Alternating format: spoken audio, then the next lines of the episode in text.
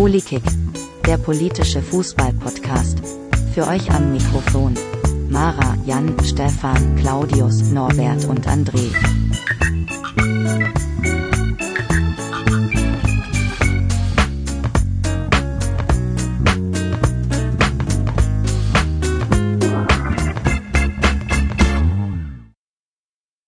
Hallo liebe Hörer, willkommen zur fünften Folge von Politik. Ich bin der Stefan und heute wieder dabei ist der Jan. Hi. Und der André. Ja, willkommen zurück oder so ähnlich. Wir reden heute äh, nicht über aktuelles Fußballgeschehen, sondern wir reden heute nur über den Fall Caster Semenya. Ähm, und bevor ihr gleich denkt, warum reden hier drei Männer über den Fall Caster Semenya, wir haben uns bemüht, ähm, fachkompetente Gäste zu be bekommen. Ähm, allerdings sind äh, diverse Institutionen und Personen hatten entweder keine Zeit oder haben nicht geantwortet. Wir haben uns aber ganz gut vorbereitet und äh, ich bin zuversichtlich, dass wir hier ähm, eine gute und sinnvolle Diskussion heute führen können. Ähm, wir beginnen damit, dass wir erstmal ähm, den, äh, uns angucken, was in den letzten zehn Jahren im Fall Caster Semenya passiert ist. Wer Caster nicht kennt, ähm, das ist eine Leichtathletin, die über die Strecken 400 Meter bis 3000 Meter ähm, an den Start geht, wobei ihre Hauptstrecke die 800 Meter sind und äh, die 1500 Meter. Ähm, Caster ist intersexuell, ähm, was für einige Irritationen beim Internationalen Leichtathletikverband sorgt. Ähm, aber das äh, kriegt ihr dann gleich alles mit. Also ich beginne mal damit. 2008 ähm, ist Caster Semenya zum ersten Mal international aufgefallen bei der Junioren-WM. Ähm, damals war sie 17 und ist in der Vorrunde ausgeschieden. 2009, ähm, ein Jahr später, mit 18, ähm, ist sie schon Weltmeisterin geworden. Und zwar nicht bei den Junioren, sondern äh, bei, den, bei den Profis. Und hat ihre Zeit um 14 Sekunden verbessert. Ähm, das ist, äh, also mit, mit, mit 18 ist sie dann schon eine zwischenzeitliche Jahresweltbestzeit gelaufen, das äh, in dem Alter ungewöhnlich ist und ähm, auch noch wegen anderen Sachen hat die Leichtathletik, äh, mir wird gerade gesagt, ich krufle ein bisschen, äh, schauen wir gleich mal, ähm, die, der Internationale Leichtathletikverband hat ähm, eine Geschlechtsüberprüfung angeordnet. Das war damals schon ähm, der erste Aufreger. Könnt ihr das, kann das jemand von euch nachvollziehen, dass das schon ein, ein großer Aufreger war damals? Nee, okay. Äh, lass uns nur mal sagen, was, was meinst du, der, ob wir das nachvollziehen können, ob das ein großer Aufreger war? Das kann ich, ich jetzt nicht nachvollziehen, was du mit der Frage tatsächlich meinst. Also, da ist eine Frau, die läuft ein Rennen und dann äh, kommt der Leichtathletikverband und sagt, ja, Moment mal, ja, wir äh, glauben, da ist irgendwas nicht in Ordnung, wir, wir machen bei dir jetzt mal eine Geschlechtsüberprüfung. Ähm, damals gab es schon einen großen Aufschrei, dass man einfach irgendwo hingeht und sagt, ja, du bist, äh, du bist gut in deinem Sport, ähm, aber wir glauben dir vielleicht nicht, wir machen hier eine Geschlechtsüberprüfung. Kann man okay, das also einfach so machen? Ist das in Ordnung?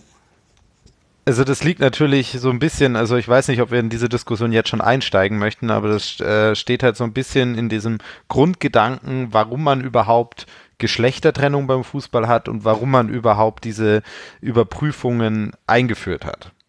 Also an sich kann ich nachvollziehen, dass man sich aufregt, äh, dass es dazu kommt, aber es ist sozusagen im System angelegt, warum es dazu kommt. Ähm, deswegen ist halt jetzt die Frage, wollen wir in diese Diskussion jetzt schon eingehen oder willst du noch lieber, lieber noch ein bisschen weiter in dieser, in dieser Geschichte ähm, oder weiter die Geschichte äh, des Falls aufschlüsseln? Okay, ich mache dann erstmal weiter ähm, und äh, vielleicht klärt sich ja noch einiges.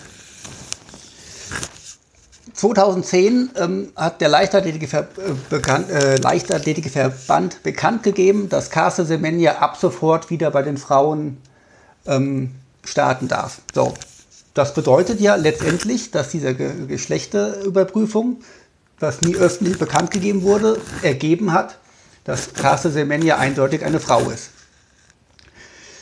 Das ist dann soweit klar. So. 2011 hat äh, die IAF Regeln für Frauen mit Hyperandrogenismus äh, entwickelt. Danach sollen Frauen mit diagnostiziertem Hyperandrogenismus dann berechtigt sein, an Frauenwettkämpfen teilzunehmen, wenn ihr Androgenlevel unter dem von Männern liegt. Liegt es im gleichen Bereich wie das von Männern, der Athletin entsteht daraus aber kein Vorteil, darf sie an Frauenwettbewerben teilnehmen.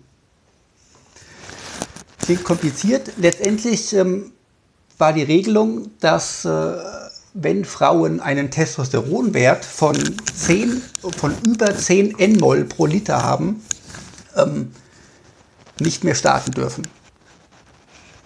So, was Testosteron genau ist und was 10 Nmol bedeuten, ähm, erklären wir später. Das hat ähm, jedenfalls der Leichtathletikverband erstmal durchgesetzt. Und ähm, Hinzu kommt noch, ähm, der, die IAF hat internationale Medizinexperten benannt, die über die Startberechtigung von Frauen mit Hyperandrogenismus entscheiden sollen. Besteht bei einer Athletin der Verdacht äh, auf Hyperandrogenismus, soll eine Untersuchung vertraulich durchgeführt werden. Ähm, was man auch sagen kann, alle Untersuchungen, die jemals durchgeführt wurden, sind nicht öffentlich geworden. Ähm, es, man kann viele Vermutungen anstellen und äh, letztlich sind gewisse Regeln, die ähm, dann entworfen wurden, darauf abzuzielen, dass äh, sie ausschließlich Caster Semenya betreffen und äh, dementsprechende Untersuchungsergebnisse vorliegen. Trotzdem sind die nie öffentlich geworden. So weit, so gut. Ähm, 2012 hat äh, das Internationale Olympische Komitee diese Regelung übernommen. Ähm, nichtsdestotrotz hat äh, Caster 2011 WM-Silber geholt über, über 800 äh, Meter und äh, 2012 ebenfalls Silber bei den Olympischen Spielen. Hat nachträglich noch Gold bekommen, ähm, weil die Siegerin wegen Doping nachträglich disqualifiziert wurde. Dann passiert eine Zeit lang nichts und das nächste, was, was relevant ist, ist 2015. Da wird sie bei der Weltmeisterschaft im Halbfinale Letzte. Da gilt immer noch die Regel ähm, seitens des Leiterlegeverbandes, dass äh, die 10 Nmol Testosteron die, die Höchstgrenze sind. So, bevor wir jetzt zum, zum Urteil äh, vom CAS kommen, es gibt schon 2015 hat der CAS, das ist äh, das, das höchste Sportgericht, die Regelung des Leichtathletikverbandes aufgehoben und hat gefordert, dass die IAF innerhalb von zwei Jahren Beweise vorlegen muss, dass ein Vorteil besteht. Ähm, nachdem diese Regelung außer Kraft gesetzt wurde, ähm, gab es eine enorme Leistungssteigerung bei Casa Semenya. Ähm, 2016 führte der zum Olympiasieg, 2017 Weltmeisterin über 800 Meter und Bronze über 1500 Meter, 2018 Commonwealth Games Gold über 800 und 1500 Meter, neue persönliche Bestzeit, knapp unter Weltrekord. Ähm, der aktuelle Weltrekord äh, und die, die anderen, also sie hat jetzt die viertbeste jemals gelaufene Zeit und die drei besseren Zeiten sind äh, aus den 80ern zu extremen Dopingzeiten entstanden. Über 400 Meter ist sie zum ersten Mal unter 50 Sekunden gelaufen. So, und jetzt kommen wir zu dem Urteil von 2019. Der CAS, das, das Gericht, hat eine Regelung bestätigt vom Leichtathletikverband, dass die Höchstgrenze jetzt bei 5 Nmol Testosteron pro Liter liegen soll. Und zwar für Rennen zwischen 400 Meter und einer Meile. Allerdings ist die Beweislast für die Strecken 1500 Meter und eine Meile nur sehr gering und es wird empfohlen, ähm, diese Regelung auszusetzen. Ob der Leichtathletikverband das jetzt macht oder nicht, ähm, ist noch unklar. Ähm, und jetzt kommt's. Das beschließt, be betrifft ausschließlich intersexuelle Frauen mit einer Störung, die da heißt äh, 46XY. So, jetzt ähm, sind wir hier schon, Jan, ein bisschen in dem Thema Intersexualität drin ähm, und das ist schon sehr spezifisch. Willst du uns mal ein bisschen aufklären darüber jetzt? Okay, also ich meine, wir haben alle schon mal über Intersexualität äh, gehört, manchmal auch unter Begriffen wie das dritte Geschlecht etc. Aber was verbirgt sich denn eigentlich hinter diesem Begriff? Und eigentlich so ziemlich alles. Also es ist sozusagen eine Zusammenfassung von verschiedenen klinischen Phänomenen, die einfach nur beschreiben, dass es hier eine Abweichung von dem binären Geschlechtersystem gibt. Also das bedeutet, es sind, es ist ein, ein Sammelbegriff. Ne? Es kann sehr viele unterschiedliche Phänomene dabei gedacht werden. Und das kann halt wie ähm, zu, zu hohen Testosteron bei einigen Frauen, aber es kann tatsächlich auch zu wirklichen nicht Einortbarkeit bedeuten. Also wenn man nicht mit klaren äh, äh, primären und sekundären Geschlechtsmerkmale ähm, geboren wurde oder auch ähm, wenn man halt einen anderen Chromosomensatz hat. Ne? Und das heißt, das macht Intersexualität ein sehr sch schwammiger Begriff in der Hinsicht, dass wir wirklich da ganz klare Regeln machen können. Ne? Es müsste tatsächlich, wenn wir diesen Weg gehen und der ja ge äh, gegangen wird, bei jeder einzelnen klinischen Diagnose ähm, ja spezielle Entscheidungen geben. Aber wie viele Leute betrifft denn das jetzt? Also man, es gibt verschiedene Einschätzungen und man geht davon aus, dass es 0,2 bis 0,5 Prozent der Bevölkerung sind. Ähm, wobei es natürlich noch andere ähm, ja, Abweichungen äh, geben kann, die jetzt nicht unter diesen Intersexualitätspart äh, äh, fallen. Das heißt also, die Zahl könnte noch ein bisschen höher sein. Interessant ist dabei, dass ähm, bei Athletinnen also bei Sportlerinnen, diese Quote höher ist als bei äh, der Gesamtbevölkerung. Das heißt, ähm, Menschen, die halt, ähm, ja, die intersexuell sind, also Frauen, die intersexuell sind, ähm, sind mit höherer Wahrscheinlichkeit äh, im Profisportbereich, also vor allem in der Leichtathletik. Das heißt, ähm, es ist schon sehr, sehr interessant, ähm, darüber nachzudenken, wenn wir über äh, Athletinnen sprechen weil es halt nicht wie in der Gesamtbevölkerung nur einen kleinen Teil angeht, sondern wie gesagt, also ich glaube, die letzte, die letzte übergreifende Untersuchung, wo alle Athletinnen untersucht worden, war 1998. Und da kam es von 461 Athletinnen, wurde genau eine äh, sozusagen als intersexuelle entlarvt. Also es ist, was meine Meinung dazu ist, darauf kommen wir nochmal später. Aber das bedeutet halt einfach, das ist eine Thematik, die den Sport in jeglicher Art und Weise wirklich betrifft. So, so ungefähr habe ich das auch gelesen, ähm, dass ungefähr jede 5000. Person intersexuell ist und äh, du hast ja schon von den äh, verschiedenen Arten gesprochen ähm, und äh, was jetzt für diesen Fall speziell betrifft, ist ähm, dass Chromosomenpaar 46, dass das ähm, männlich ist. Und hier habe ich gelesen, das betrifft dann ungefähr jeder 80.000 80 Person.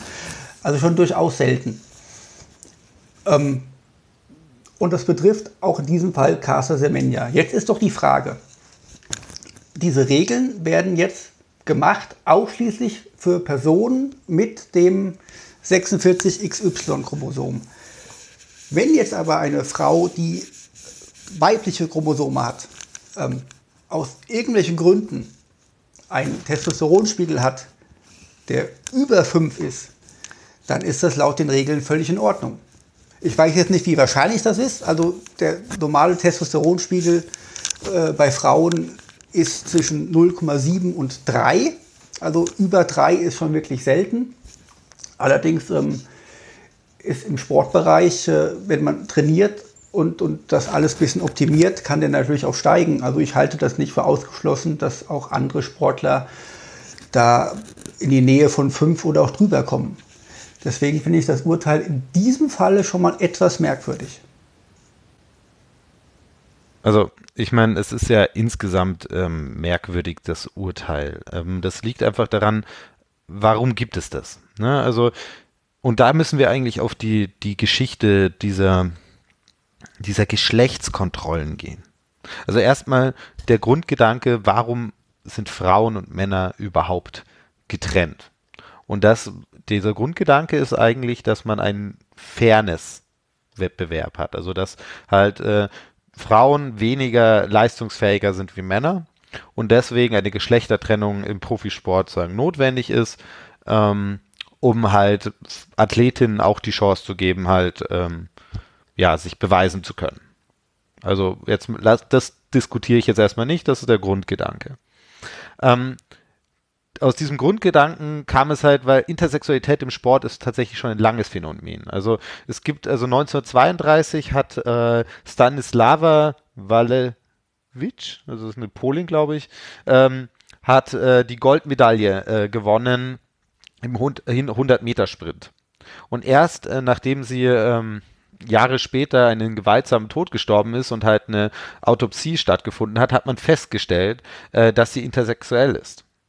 Und aber seitdem, äh, also nicht nur seitdem, aber seit diesen Fällen, also schon früheren Fällen, äh, wurden sozusagen diese Geschlechterkontrollen eingeführt. Und ähm, 1966, nachdem man ähm, sagen es Rumore gab, dass einige osteuropäische Frauen sehr männlich ausgeschaut haben, wurde das sagen zum Standard ähm, bei Olympia und das hat 1966 tatsächlich dazu geführt, dass sie wie Frauen wie Fleisch, also die Athletinnen wie Fleisch betrachtet wurden. Die mussten sich komplett nackt ausziehen, hatten Nummern, mussten dann so vor einer Jury äh, treten und wurden dann ähm, sagen begutachtet. Also eine äh, eine Athletin äh, Liesel Westermann hat in der SZ äh, wurde sie zitiert und da wurde halt gesagt, äh, sie hat sich gefühlt wie ein Mastferkel. Und ähm, da gab es natürlich große Proteste dagegen. Das heißt, man hat das so abgeschafft und hat aber dann mit dem Bartest und später in der DNA-Analyse weiterhin alle Athletinnen getestet. Alle. Und erst 2000 ist diese allgemeine Untersuchung halt abgeschafft worden. Und das, ja, das, was halt da so, so krude ist oder so eigentlich, es ist, es ist dieser Fairness-Gedanke wird komplett umgedreht, weil es wird im Großen und Ganzen werden damit Karrieren zerstört. Und ähm, diese Karrieren, die damit zerstört werden, ähm, ist halt, wir, wir denken, also schließen wir hier Intersexuelle einfach komplett aus dem Sport aus. Weil es ist halt tatsächlich so, dass wir dann non-binäre Menschen, also intersexuelle Menschen, irgendwie keinen Platz im Profisport haben. Und ist das, ist das wirklich dieser Fairness-Gedanke, ähm, wird er dann dann wirklich komplett ausgetragen? Und ähm, da gehe ich halt so weit, dass das, dass das halt nicht, nicht fair ist, in keinster Weise. Es ist so, dass es so viele Varianten von menschlichen Körpern und Geschlechtern gibt und es tatsächlich dieser Ausschluss oder auch halt die Versuch, dies, dies zu limitieren, eine der höchsten Formen der Diskriminierung ist. Die Menschen können ja nichts dafür und kein Körper ist doch gleich. Also das sehen wir doch jetzt im Fußball oder in jedem Sport äh, sehr stark. Also dass bestimmte Körper anders leistungsfähig sind und dass halt im Wettkampf diese Leistungsfähigkeit von Körpern ja ähm, ja gefragt wird und nur in den wenigsten Sportarten. Also es gibt in sehr vielen Kampfsportarten gibt es sagen Handicaps und wo halt ausgeglichen wird oder sowas. Oder in manchen Sportarten ähm, müssen Gewichte hinzugelegt werden. Aber das sind wirklich die wenigsten, die allerwenigsten Sportarten haben Handicaps ähm, für, für Sportler, die sagen einen Vorteil haben.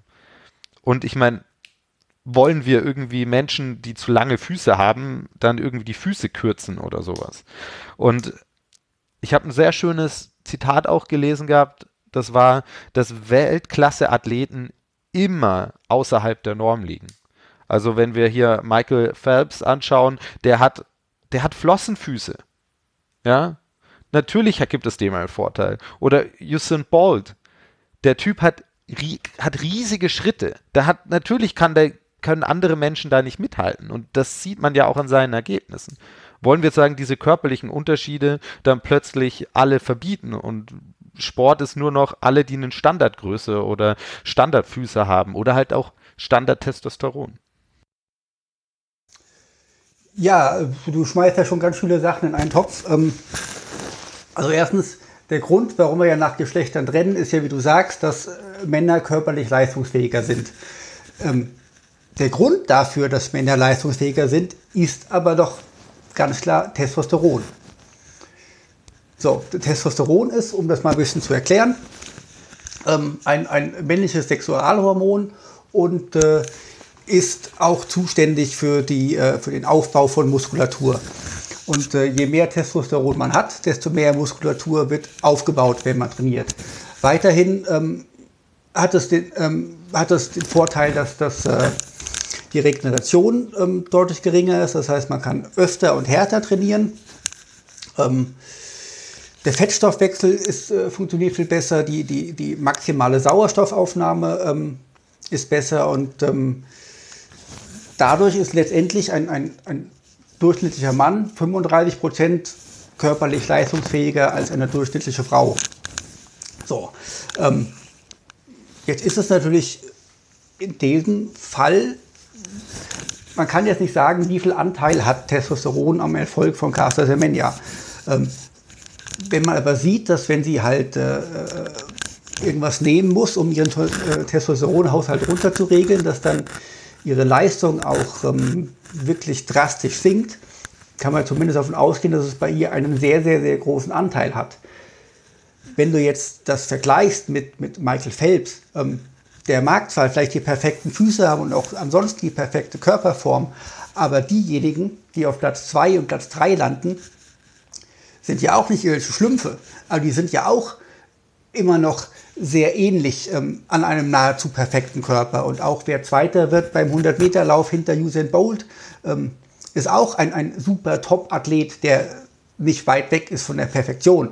Ähm, das heißt, wir sprechen hier eher von Nuancen aus meiner Sicht, die ähm, unterschiedliche Körper ausmachen. Und äh, im Falle von enormem Testosteronschub sind es halt keine Nuancen mehr, sondern es, sind, äh, es macht einen richtig krassen Unterschied.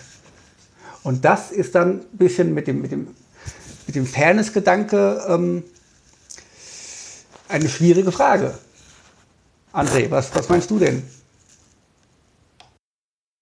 Ich glaube, ich habe äh, schon lange nicht mehr so viele neue Fremdwörter ähm, erklärt bekommen. Erstmal vielen Dank für diese doch ähm, vielen ausführlichen Erläuterung, Erklärung zu diversen äh, medizinischen und sonstigen Fachbegriffen äh, und Themen hier.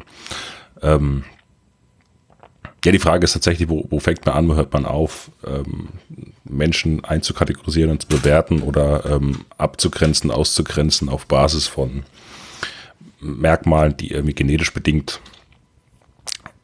ja, ihnen angeboren sind, ja, und ähm, oder muss man als Sportverband in Anführungszeichen äh, dadurch und akzeptieren, dass es eben aufgrund von solchen Menschen äh, alle paar Jahre mal zu solchen Extremleistungen kommt, die sich auch ganz klar vom Rest ähm, der Sportlergruppe oder der Sportlerinnengruppe dann abgrenzt.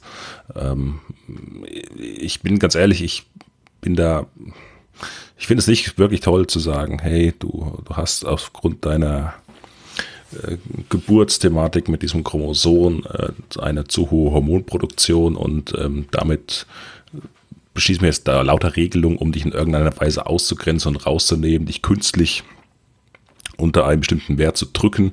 Du weißt ja auch nicht, wenn es zum Beispiel das heißt, ja, ähm, sie, sie nimmt dann irgendwelche Medikamente oder irgendwelche Stoffe, um den Hormonhaushalt zu regulieren ähm, ob nicht die Auswirkungen, die, die da als Nebenwirkung passieren, einen größeren Effekt zum Beispiel auf die Leistungsfähigkeit haben als ähm, die reine Senkung des Testosterons. Und äh, für mich äh, als, als Laien in dem Thema auch ganz klar äh, eine sehr schwierige Entscheidung und menschliche vor allem sehr fragwürdig. Ja, da stimme ich dir absolut zu. Ähm, das ist auf jeden Fall, kann man hier keine, keine perfekte Lösung finden. Ähm, und das, das macht das Urteil ja, egal wie es aus, ausfällt, äh, von irgendeiner Seite aus angreifbar. Und ähm, wir haben ja hier auch unterschiedliche Meinungen. Ähm, wenn ich mir mal andere Sportarten anschaue, zum Beispiel Radfahren. Wir erinnern uns alle an die, an die jahrelangen Dopingskandale bei der Tour de France. Ähm, da ging es ja dann hauptsächlich um, um EPO, um den, den Hämatokritwert zu erhöhen und auch eine bessere Sauerstoffaufnahme zu haben. Jetzt ist es im Radsport so, wenn man einen Hämatokritwert hat von über 50, darf man nicht starten. Und ähm, interessanterweise haben 5% der Bevölkerung von Natur aus einen höheren Hämatokritwert. Zum Beispiel ich. Ich habe einen von 53, weiß ich zufällig. Das heißt, ich bin, äh, hätte zwar keinerlei Chance bei der, bei der Tour de France, aber wenn ich dafür trainieren würde, dürfte ich am Ende nicht starten. Weil ich von Natur aus zu viel produziere. Und das trifft ja jetzt hier in dem Falle nicht, nicht ganz wenige, sondern 5% ist ja schon eine größere Menge an, an Menschen, die das dann nicht machen dürfen. Also ich finde es erstmal total schade, dass du diesen Vorteil äh, nie versucht hast ausnutzen, um selbst aktiv äh, Rennradfahrer zu werden. Das hätte ich gern gesehen. Ähm ja, es ist halt tatsächlich, ja, diese Begrenzung, Grenzwerte zu definieren. Ähm ich meine, hier geht es ja ursächlich darum, Betrug in Anführungszeichen, also die künstliche Steigerung der Leistungsfähigkeit durch bestimmte Therapien, Medikamente etc. pp. zu unterbinden und äh, hat eben da irgendwelche normierte Werte versucht festzulegen, um den entsprechenden äh, Schergen ja, an den Kragen äh, zu gehen und das zu unterbinden. Ähm, aber auch da ist die Frage, ist das alles so schwarz-weiß? Gibt es Graubereiche?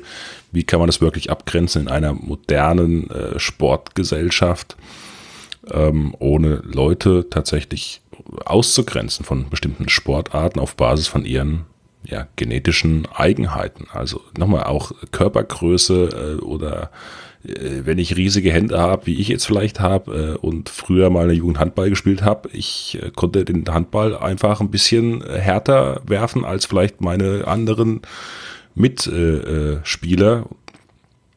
und das, ja, war halt dann auch einfach Pech, ja. Und das hat aber auch niemanden interessiert und deswegen wurden mir auch nicht die Finger abgehackt. Ja gut, aber ich meine, so ist das halt im Sport, dass wenn du gewisse Körperlichkeiten mitbringst, ähm, auch dementsprechend Sport hast. Ich meine, wenn du Meter, wenn, wenn du Meter 60 groß bist, spielst du kein Volleyball vorne am Netz. Das ist ja auch klar irgendwie. Ja? Und äh, nichtsdestotrotz. Ja, aber das ist doch was anderes.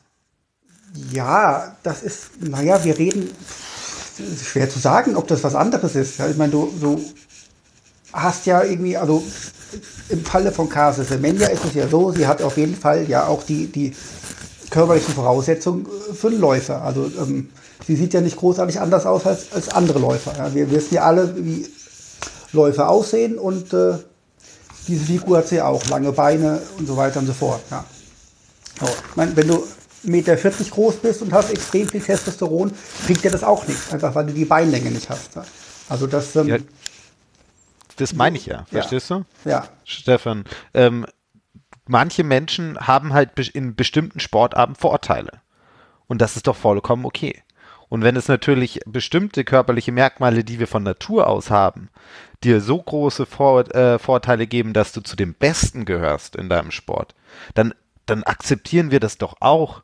Ja, warum sagen wir dann jetzt plötzlich bei einer Athletin, also ich meine jetzt den Radsport ausgenommen, aber warum sagen wir jetzt bei einer Athletin, weil sie nicht in unser binäres Geschlechtersystem passt, dass genau diesen Vorteil, den sie scheinbar durch Geburt hat, oder die, den sie hat einfach durch Geburt, dass dieser nicht okay ist. Also nur bei ihrem Fall.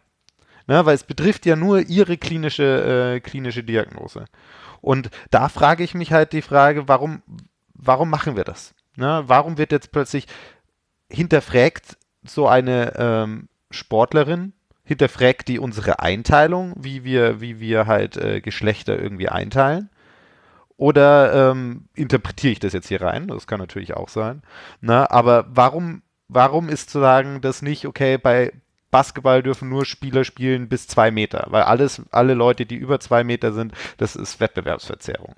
Ne, also wa warum, warum machen wir das da nicht? Warum machen wir das bei Körpergröße nicht? Und warum machen wir das plötzlich äh, bei einer Frau, die halt so beeindruckende Leistung bringt, ähm, durch vielleicht oder wahrscheinlich auch durch ihren äh, Testosteronhalt. Aber die, sie trainiert doch trotzdem jeden Tag und sie betrügt nicht, ja. Und sie, sie arbeitet hart und arbeitet ihr ganzes Leben auf diesen, diesen Sport und auf diesen Erfolg hin. Und plötzlich kommen wir als, also jetzt mit wir meine ich als Gesellschaft und als Sport Interessierte und sagen halt, ja, nee, das geht nicht, ähm, du hast Pech gehabt, weil bei den Männern darfst du wahrscheinlich auch nicht laufen.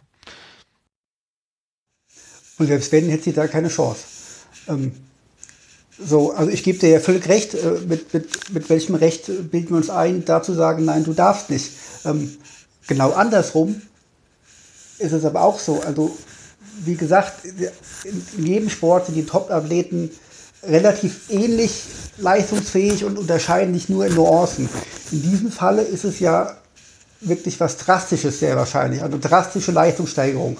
Und die Gegenfrage ist, wie verkaufe ich allen anderen Athleten, dass sie keine Chance haben, weil es eine Person gibt, die ganz zufällig durch einen genetischen Vorteil 10, 15 Prozent mehr Leistung bringen kann. Und der Vergleich mit Basketball, den habe ich öfter gelesen, den habe ich bei Spiegel Online gelesen und sonst noch was. Der ist ja blöd. Also Größe allein bringt dir im Basketball gar nichts. Es gibt ja viele große Spieler, die sind nicht gut. Ähm, die sind halt dafür langsam und das ist ja kein Vergleich, ähm, den du da bringst. Das ist absurd.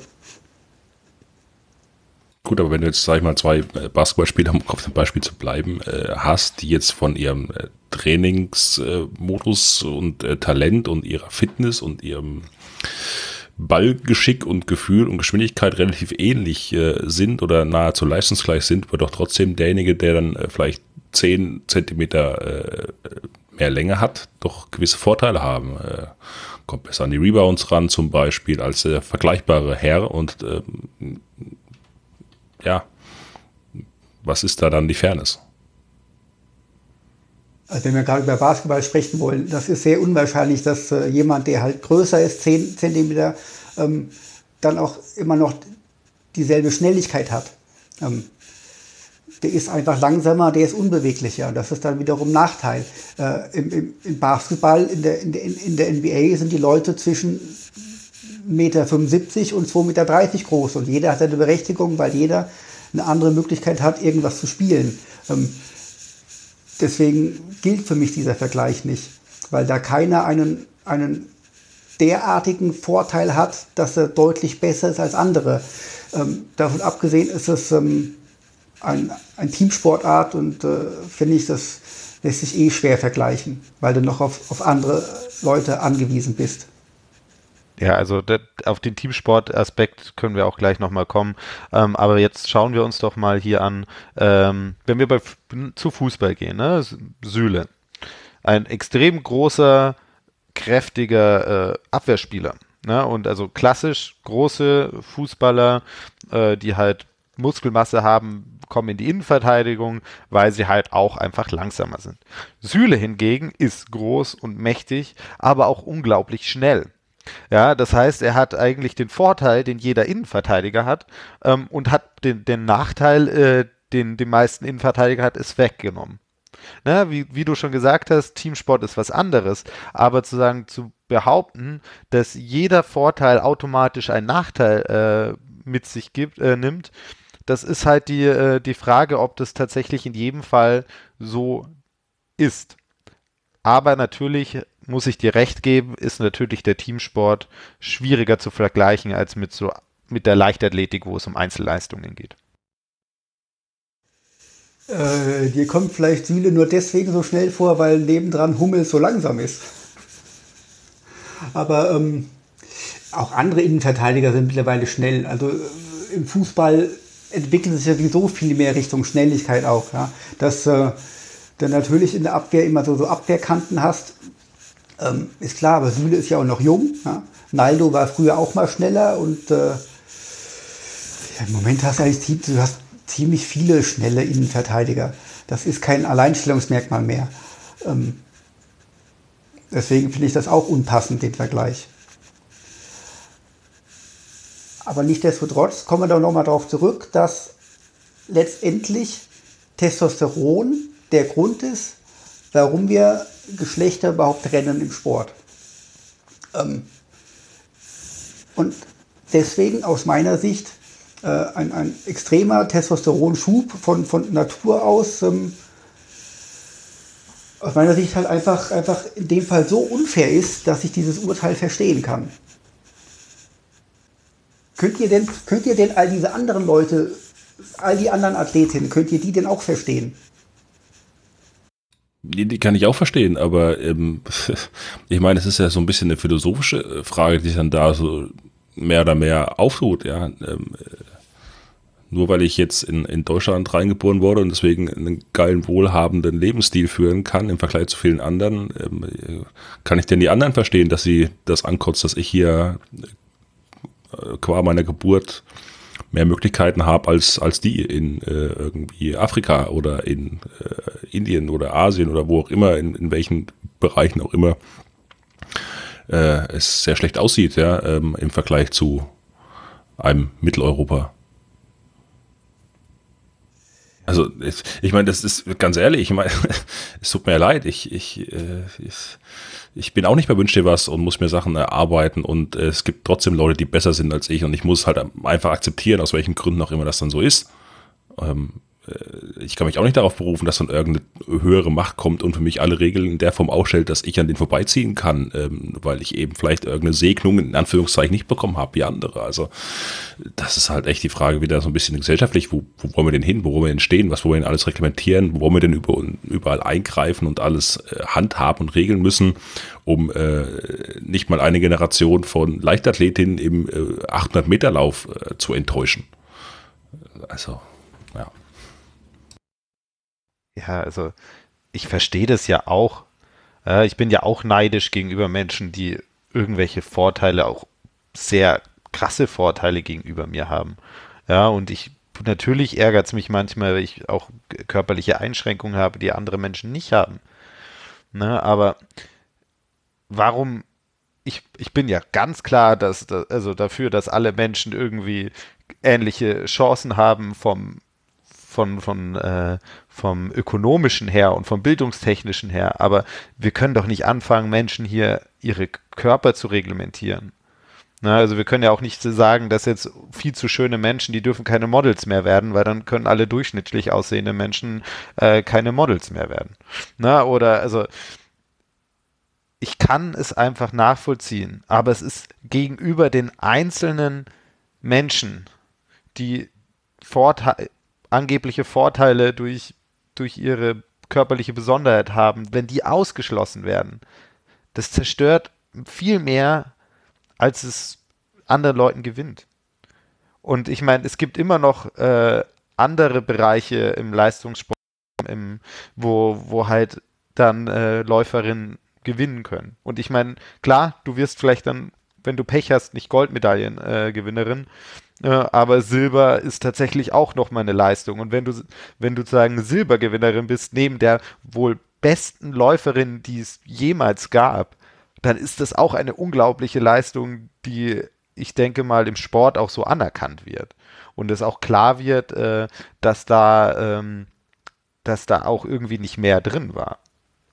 Und äh, deswegen, ja, ich verstehe es, aber rein, rein menschlich finde ich es traurig. Ich bin ja ähm, ein Freund davon, also mal, wir gehen mal davon aus, dass in der Leichtathletik sowieso viel gedopt wird oder generell im Sport viel gedopt wird. Ne? Ähm, Skandale gibt es oft genug und oft genug gibt es irgendwelche, irgendwelche Leute, die sagen, ähm, man kann es nicht rausfinden, wir können nahezu alles verschleiern und so weiter und so fort. Also beweisen können wir es nicht, aber wenn wir davon ausgehen, dass ein, ein Großteil der Spitzensportler in irgendeiner Art und Weise sowieso ein bisschen gedopt ist, könnte man nicht sagen, wir geben Doping komplett frei, soll sich doch jeder so kaputt machen, wie er will, macht, was ihr wollt, dann habt ihr alle vielleicht dieselbe Chance. Also hier gehen wir natürlich ein komplett anderes Thema an. Ähm, lass uns da tatsächlich mal noch eine, eine, äh, eine andere äh, Folge drüber machen, aber an sich ähm, gibt es Gründe, die tatsächlich dafür sprechen.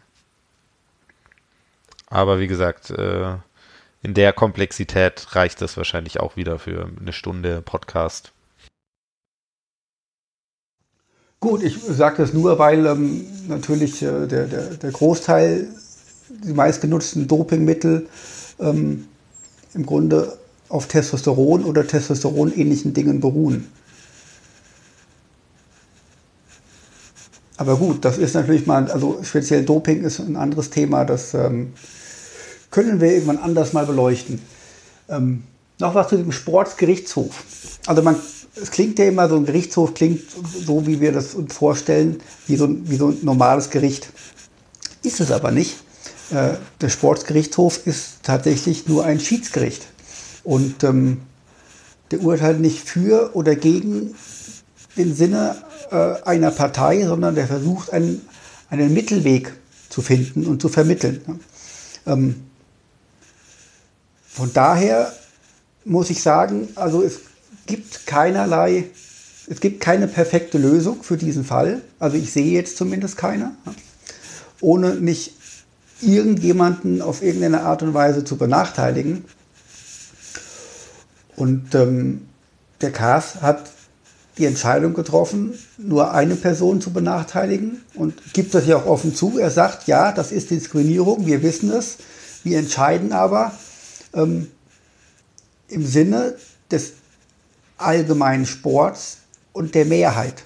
Ähm, also im Grunde ganz grob, so wie ich auch argumentiere. Wenn das allerdings das, das höchste Sportgericht ist, das wir haben, ähm, und wir wissen ja schon von anderen, dass sie auch dann den, den Gang zum zivilen Gericht äh, auch nicht scheuen und da dann oft Gegenteiliges ähm, entschieden wird. Brauchen wir dann eigentlich noch sowas als höchstes Sportsgericht oder ähm, sollte da doch irgendwie eher was wirklich rechtsverbindliches äh, mal im Sport entstehen? Also, das sind ja echt heute hier Ganz schön krasse Fragen, die du so in den Raum wirfst. Ähm, also es ist natürlich immer so ein, so ein bisschen ähm, interessant, dass es im Sport diese, diese Parallelgerichtsbarkeit sozusagen gibt und jeder Verband und äh, sonstiges ähm, seine eigene ja, Gerichte hat. Ähm, nun kann man natürlich auch sagen, in dem Bereich von Parteien gibt es auch eigene äh, Schiedsgerichte, die dann ähm, autark Entscheidungen treffen von irgendwelchen öffentlichen Gerichtsständen. Ähm, ja, also sollten Verbände unter öffentliches Recht, äh, ich, ich, ich weiß es nicht. Also Jan, hilf mir. So. Natürlich, also die Frage ist natürlich unglaublich schwierig. Und ich denke mal, dass Schiedsgerichte tatsächlich in vielen Fällen sinnvoll sind. Ähm, und aber wir reden halt hier auch gleichzeitig halt auch über internationale Regeln und Geschehnisse. Und da ist es natürlich irgendwann plötzlich schwieriger, auch ähm, auf der zivilrechtlichen äh, Seite dann tatsächlich äh, oft Entscheidungen treffen zu können. Ja, also das heißt, plötzlich haben wir eine internationale Ebene, wo es auf internationaler Ebene eigentlich in dem Fall kein, kein Zivilrecht äh, gibt, weil es keine Überstaatlichkeit gibt. Und das bedeutet halt, dass es in bestimmten Fällen ähm, sogar einfach in den Verbänden Entscheidungen liegen. Und äh, das, deswegen, also ich würde nicht sagen, dass, dass diese Schiedsgerichte komplett sinnlos sind, auch wenn irgendwelche Entscheidungen dann später durch tatsächliche Zivilgerichte dann wieder aufgehoben werden. Im Grunde wäre es auch sinnvoll, dass es einfach wirklich internationale Regeln gibt, die jetzt auch nicht nur für einen Verband gelten, sondern durch den, durch den kompletten Sport. Ähm, aber wer wer, wer kann denn sowas verabschieden? Also wenn wir olympische Sportarten nehmen, ist es das Internationale Olympische Komitee.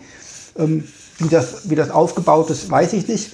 Da sind ja dann auch sehr, sehr viele Länder drin, ähm, die, sage ich mal, auch äh, sehr, sehr zweifelhafte Länder sind. Also ähm, wir haben jetzt hier von Brunei hören wir von Todesstrafe für Homosexuelle und äh, auch die sind wahrscheinlich im IOC organisiert und äh, es gibt ja genug Länder, die sehr rückständig sind.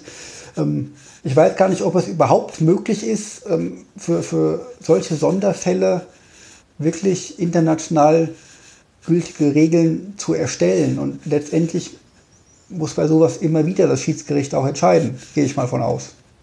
Oder seht ihr das anders? Also wahrscheinlich wird es tatsächlich die einzige aktuell sinnvoll handhabbare Möglichkeit sein. Ich meine, du kannst ja auch nicht sagen, es gibt allgemeine Regelungen für alle Sportarten. Oder kann man das sagen? Ich meine, jede Sportart hat äh, ihre Eigenheiten. Ähm, allein ob du mit irgendwelchen Spielelementen irgendwas tust oder auch nicht, ist ja da schon ein Unterschied. Und wie willst du da gemeinschaftliche, sinnvolle Regelungen an der Stelle treffen, die dann übergeordnet entscheiden können? Also ein anderes Thema ist natürlich auch, wenn du jetzt anfängst, ähm, solche, solche Nicklichkeiten in Anführungszeichen äh, von Sportvereinen, Verbänden und, und Sp Spielerinnen und Spielern äh, auch noch die öffentlichen Gerichtsstände damit zu belasten, die ja so schon ähm, kaum nachkommen in ihren normalen äh, Prozessen, dann ist das wahrscheinlich komplett Banane, ja, weil ich meine, die Relevanz von solchen Sportthemen und, und Sportregelungen und was vor solchen sportlichen Schiedsgerichten auch entschieden wird, wie gesellschaftlich relevant ist das denn tatsächlich für alle? Ja, was hat das denn mit, ähm, mit der allgemeinen ja, Regelung unseres Zusammenlebens dann äh, zu tun? Eigentlich ja auch nicht so viel und ähm, von daher würde es darauf hinauslaufen, dass wahrscheinlich die, die beste Lösung ist, die es halt aktuell so geben kann. Auch wenn die Urteile teilweise halt dann komisch sind und dann doch noch durch irgendwelche öffentlichen Gerichte durchgehen können. Also gerade der Fall äh, Casa Semenya hat ja in den letzten Jahren durchaus ähm, die, die zumindest mal für Diskussionen in, in einer gewissen Öffentlichkeit gesorgt. Und äh, es gibt ja auch jetzt ähm, ein paar Länder, unter anderem Deutschland, wo es auch irgendwie ein bisschen vorangeht mit, mit, äh, mit Rechten. Ähm, ich glaube, seit Ende 2018 ähm, kann man sich jetzt im, im, Personalausweis ähm, statt männlich-weiblich auch divers eintragen lassen. Und ähm, das ist wohl schon mal ein, ein, ein großer Fortschritt. Ne? Ähm, hier hätte ich äh, gerne jemand betroffen gefragt, ist aber nicht. Ähm, und insofern sind solche Sachen aus dem Sport, äh, greifen ja dann auch durchaus auf, auf die Gesellschaft schon über. Also von daher. Ja, das sind dann schon einzelne Präzedenzfälle, ja, muss man auch mal ganz klar sagen. Die meisten Geschichten, die dann entsprechend in, vor solchen Schiedsgerichten landen, sind ja irgendwelche äh, hanebüchenden Sachen. Also willst du ähm, die Bestrafung von roten Karten ähm, zum Beispiel vor einem Amtsgericht diskutieren. Also, wie gesagt, es ist ja okay. Es gibt immer bestimmte Situationen, bestimmte Reibungspunkte, bestimmte extreme Dinge, die, die passieren, äh, Themen, die aufgegriffen werden und, und auch dann in solchen sportlichen Ebenen diskutiert werden, die dann gesellschaftlich relevant werden. Aber wie gesagt, das sind, das sind Ausnahmefälle, die alle paar, keine Ahnung, wie viele Jahre vorkommen. Und das ist ja auch okay, dass das passiert und dass es als Katalysator dienen kann, um eine gesellschaftliche Debatte anzuregen und auch das, was, was uns doch alle drei hier wieder vereint, dass natürlich der Sport in speziellen Fällen immer Einfluss auf die Gesellschaft hat und die Gesellschaft natürlich auch immer Einfluss hat auf den Sport. Ähm, aber ja, ansonsten muss ich mich halt der André komplett anschließen. Insgesamt komplett anschließen natürlich.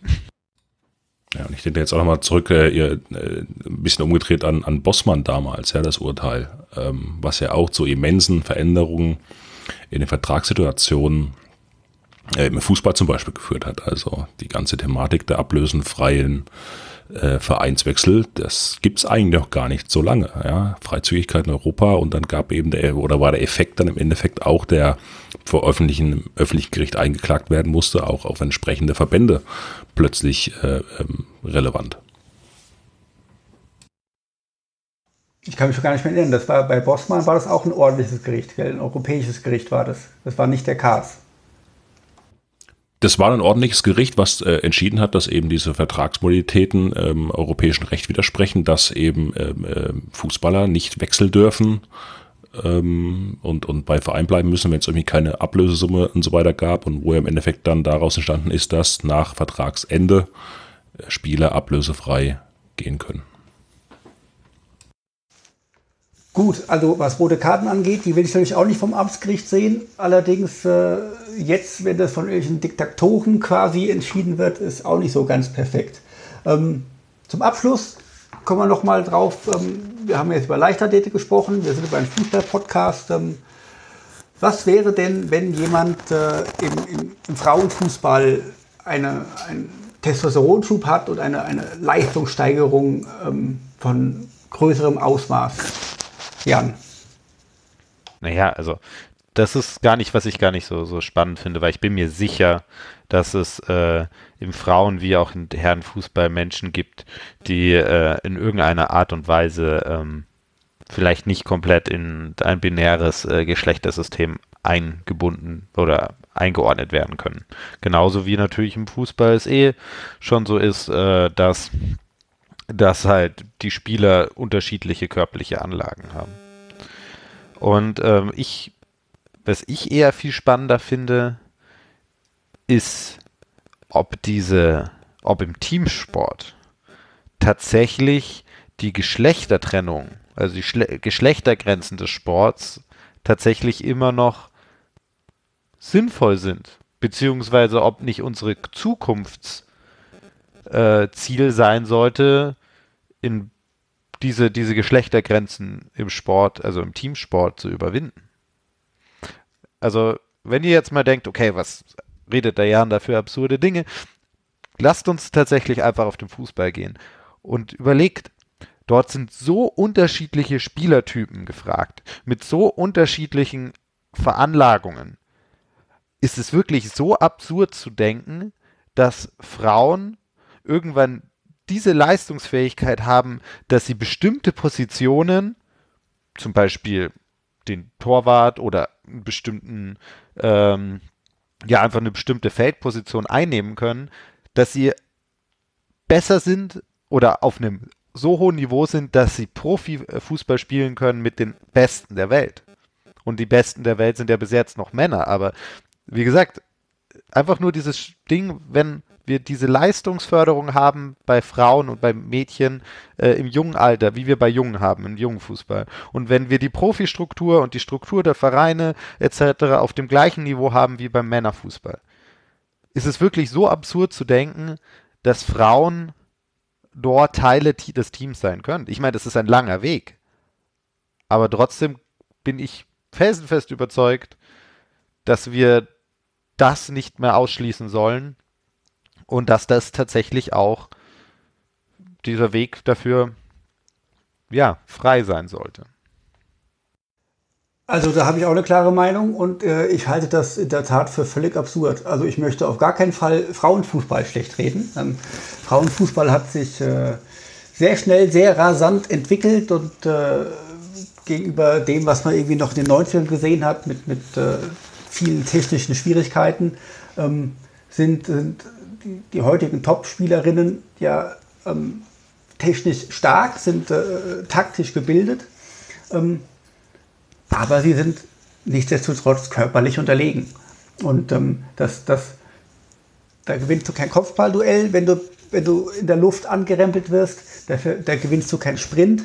Ähm, und das ist, das ist für mich völlig undenkbar. Also es gibt ja genug Beispiele von, von, von Mannschaften, ähm, von Frauenmannschaften, die gut sind. USA zum Beispiel 2017 hat ein Testspiel gemacht gegen irgendeine B-Jugendmannschaft der Herren und äh, hat deutlich verloren. Die Deutschen haben auch mal, als sie Weltmeister waren, gegen die B-Jugend vom VfB Stuttgart gespielt und waren äh, völlig chancenlos. Und da reden wir von einer B-Jugend und nicht von, von äh, fertigen, guten Weltklasse-Spielern. Gut, eine andere Möglichkeit ist sozusagen, ne, wenn wir ja alles reglementieren wollen und ähm, ja, strenge Grenzen ansetzen wollen, dann kann man ja auch, könnte man ja sowas im Mannschaftssport quotieren und sagen, hey, in Zukunft äh, auf dem Platz stehen äh, mindestens äh, fünf Frauen und äh, das in jedem Team. Und zack, schon ist die Fairness wieder da. Ja, da, also ich meine, ich finde die Idee tatsächlich auch ganz interessant, aber das meine ich nicht. Na, also ich, ich, ich glaube auch, dass wir jetzt hier da über das Thema ewig lang diskutieren könnten. Ähm, ich finde das einen sehr interessanten Gedanken und meine These ist tatsächlich, dass, äh, dass Frauen sagen eine Position haben könnten, wenn halt bestimmte bestimmte ja Nebenerscheinungen zu wie gesagt ähm, ähnlich sind. Ähm, aber wie gesagt, das ist jetzt alles sehr hypothetisch und ich denke mal, wir können das nicht komplett ausdiskutieren, äh, Stefan. Ähm, und deswegen würde ich gerne wissen, äh, was unsere Hörer und Hörerinnen äh, zu dieser Thematik sagen und ob wirklich äh, wer jetzt hier zu sagen richtig liegt und ob ich hier der komplette Spinner bin. Und ähm, ja, ich fordere euch heraus, äh, hier ähm, auch anderer Meinung als wir zu sein. Ja, gern. Also gegen Hörerfeedback habe ich jetzt nichts. Äh, spielst du jetzt äh, direkt an auf, auf Frauen im Fußball oder, oder Frauen generell im, im Leistungssport, dass die ähm, den, sich den Männern annähern? Oder was genau meinst du jetzt? Naja, okay, also ich versuche das nochmal klar zu machen. Ich glaube, dass ähm, wenn Frauenfußball weiterhin diese Kurve nimmt, was es jetzt hat, ne, und auch die Strukturen und Förderung besser werden, dass bestimmte Athletinnen auf ein Niveau kommen, dass sie in einer Mannschaft, wo auch Männer spielen, ein Mehrwert für die Mannschaft sind. Also, dass sie halt durch ihre äh, Veranlagung, ihre Technik, ihre, äh, ihre Mentalität etc., also als Athletin sozusagen einen Vorteil hat, dass sie in einer Mannschaft spielen. Und das meine ich jetzt, Gott, dann lasst uns mal die erste Liga weg aber vielleicht äh, in der zweiten Bundesliga, dass äh, Frauen, die jetzt sagen in Mannschaften spielen, ähm, die erste Bundesliga Frauenfußball äh, wären, sagen in der zweiten Liga ähm, besser sind als Männer, die sich Vereine leisten können, in, in Anführungsstrichen. Also das heißt, wir haben ja jetzt schon komplett unterschiedliche Leistungsfähigkeiten im Fußball und ich glaube, dass zu sagen weibliche Spielerinnen oder Spielerin, ich meine, wir brauchen das weibliche äh, nicht, also dass Spielerinnen dort einen Platz finden können in Zukunft. Alles klar. Und ich sage nein, kategorisch ausgeschlossen. Aber wir sind gespannt, was ihr dazu meint. Ähm, schreibt uns einfach, twittert uns an, schreibt uns auf Facebook. Äh, ihr, ihr äh, werdet schon was finden, wie ihr uns kontaktieren könnt. Alle Kontaktmöglichkeiten stehen auch auf der Webseite. Ähm, ich würde sagen, wir kommen langsam zum Schluss der Sendung. Wollt ihr noch äh, etwas ergänzen jetzt zu dem Thema? Offenbar nicht. Ähm, dann würde ich sagen, äh, ich habe euch nicht überzeugt, ihr habt mich nicht überzeugt. Ähm, wir haben aber ganz gut diskutiert und äh, wir haben uns nicht angeschrien. Äh, ich glaube, wir waren auch ziemlich informativ und sachlich. Ähm, und äh, das äh, macht mich auch positiv gestimmt für die nächsten Sendungen, dass sie weiterhin so qualitativ gut sind. Sehr hochwertig, ja. Vielen Dank. Ja, okay. Ähm, ja, vielen Dank. Auch an euch.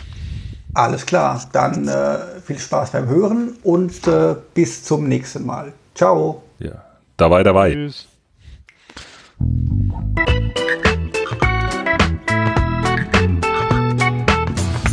Das war Polykick, der politische Fußball-Podcast. Besucht uns unter polykick.de, auf Twitter oder Facebook.